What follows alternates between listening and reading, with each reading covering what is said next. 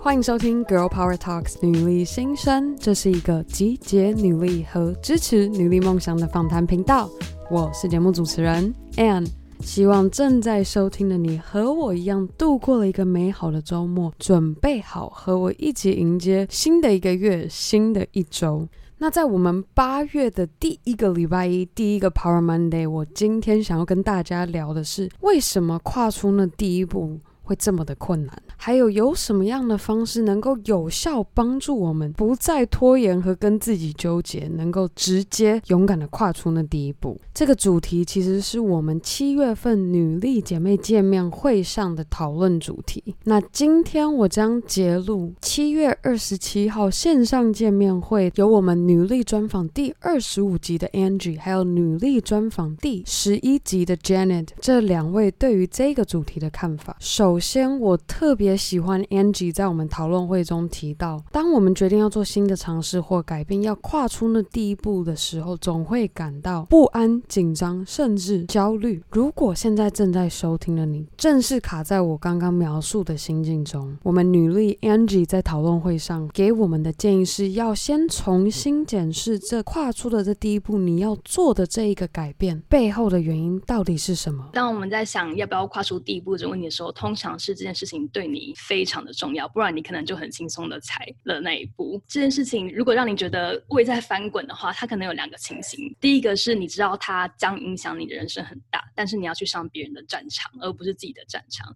所以你隐隐约约知道自己并不想做那件事情，可是你觉得成功的人生就是应该那个样貌，所以你觉得你内心很抗拒。第二个是你真的很想要做那件事情，然后你觉得就是因为那件事情对你来说太重要了，所以如果你做了你没有成功，你就是。真的证明了你是个失败的人，所以。你不敢去做那件事情，不知道各位有没有听到这前后两者非常关键的差别在于，前者的动机是他人认为成功的模样，因而想要逼迫自己去做出这样的改变；后者是发自内心的动力推动你想要去做的这件事情，你光是想到就带给你充满生命力，甚至非常期待的兴奋，这一切的开始。这个是自我检视非常重要的第一步。做到了这一步，才不会错怪自己。我怎么是个这么没有行动力的人？我怎么这么没有办法像身边的朋友们勇敢的去做自己想要做的事情？其实并不是因为你没有行动力，你不够勇敢，而是因为打从心底其实不是真正想要做这一件事情，而是被大环境给误导了方向。举例来说，我前阵子在脸书上面看到一个广告，标题写着“成为远距工作者，拥有你的完美人生”。我。看到的时候，其实非常的生气，因为我觉得这非常的误导没有尝试过作为一个远距工作者的人，成为远距工作者绝对不会带给你完美的人生，而是用心倾听你内心真正想要做的是什么事情，为这件事情努力实践，采取行动，这才能够带给你真正的快乐。好，接下来第二步，你很确信这一件事情，你只要想到就充满期待和兴奋，迫不及期待想要赶快开始执行，但是正准备要跨出那第一步的时候，自我怀疑的声音就出现了，焦虑感又莫名的涌上心头，因而导致你又再次在跨出这第一步前又卡住了。那在这边，女力 Angie 给我们的建议是：你要去看你到底为什么害怕那个恐惧，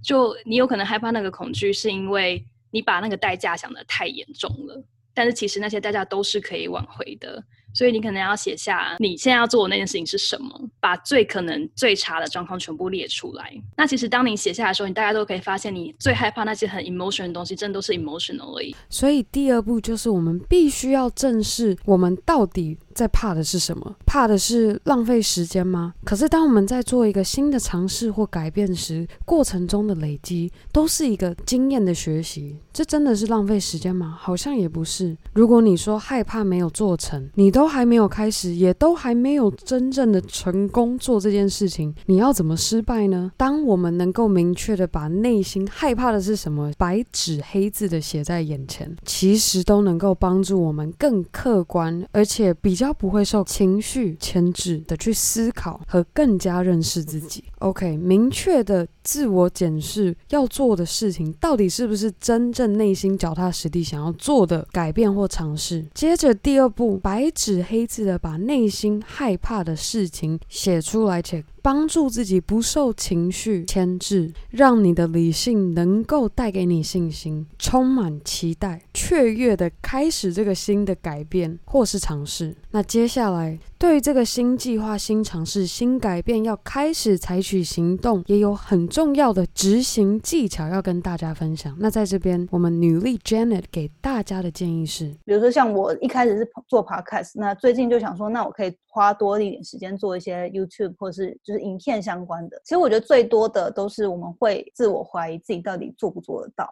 那我觉得我自己的方法其实就是。Minimum viable product，就是你可以从最小可行达到的东西是什么？真的就是先做了再说。就我觉得凡事都是，尤其是新的挑战，不管是你觉得自己可不可以做到，我觉得你可以先 push 自己先行动。女力 Janet 没有在做 podcast 的时候，其实其实是一位科技公司的产品经理，她也带了这样产品规划的思维来帮助她更有行动力的推展自己新的计划、新的挑战或新的尝试，而这个最小可行产品的思维，就是帮自己设立朝着大目标前进的小目标。比如说，女力新生刚开始在制作访谈节目的时候，我一开始的小目标是要能够顺利的剪辑出一集访谈节目，而是在反复练习、不断的剪接过后，我才又再给自己设定下一个目标，是要怎么样更完善的结合背景音乐和访谈内容的起承转合的情境。这就像小 baby 必须要先学会爬，才学走路，是非常雷同的概念。那最后，希望正在收听的你，在我们八月第一集 Power Monday 能够帮助你，给你力量去做到这三步，让你能够顺利的开始进行你的新的计划、新的改变或新的挑战。那最后的最后，我想要再一次非常感谢每周定时收听 Girl Power Talks 女力新生的你。还有，我们上周六有特别来到台北参加我们姐妹聚会的你，没有大家的支持，不会有今天的女力新生。如果你喜欢我们的节目，千万别忘记，你可以在任何地方订阅和分享 Girl Power Talks 女力新生。那更好的，还可以和你的好姐妹们一起分享女力精神。那我们这周五女力代表专访见喽，拜。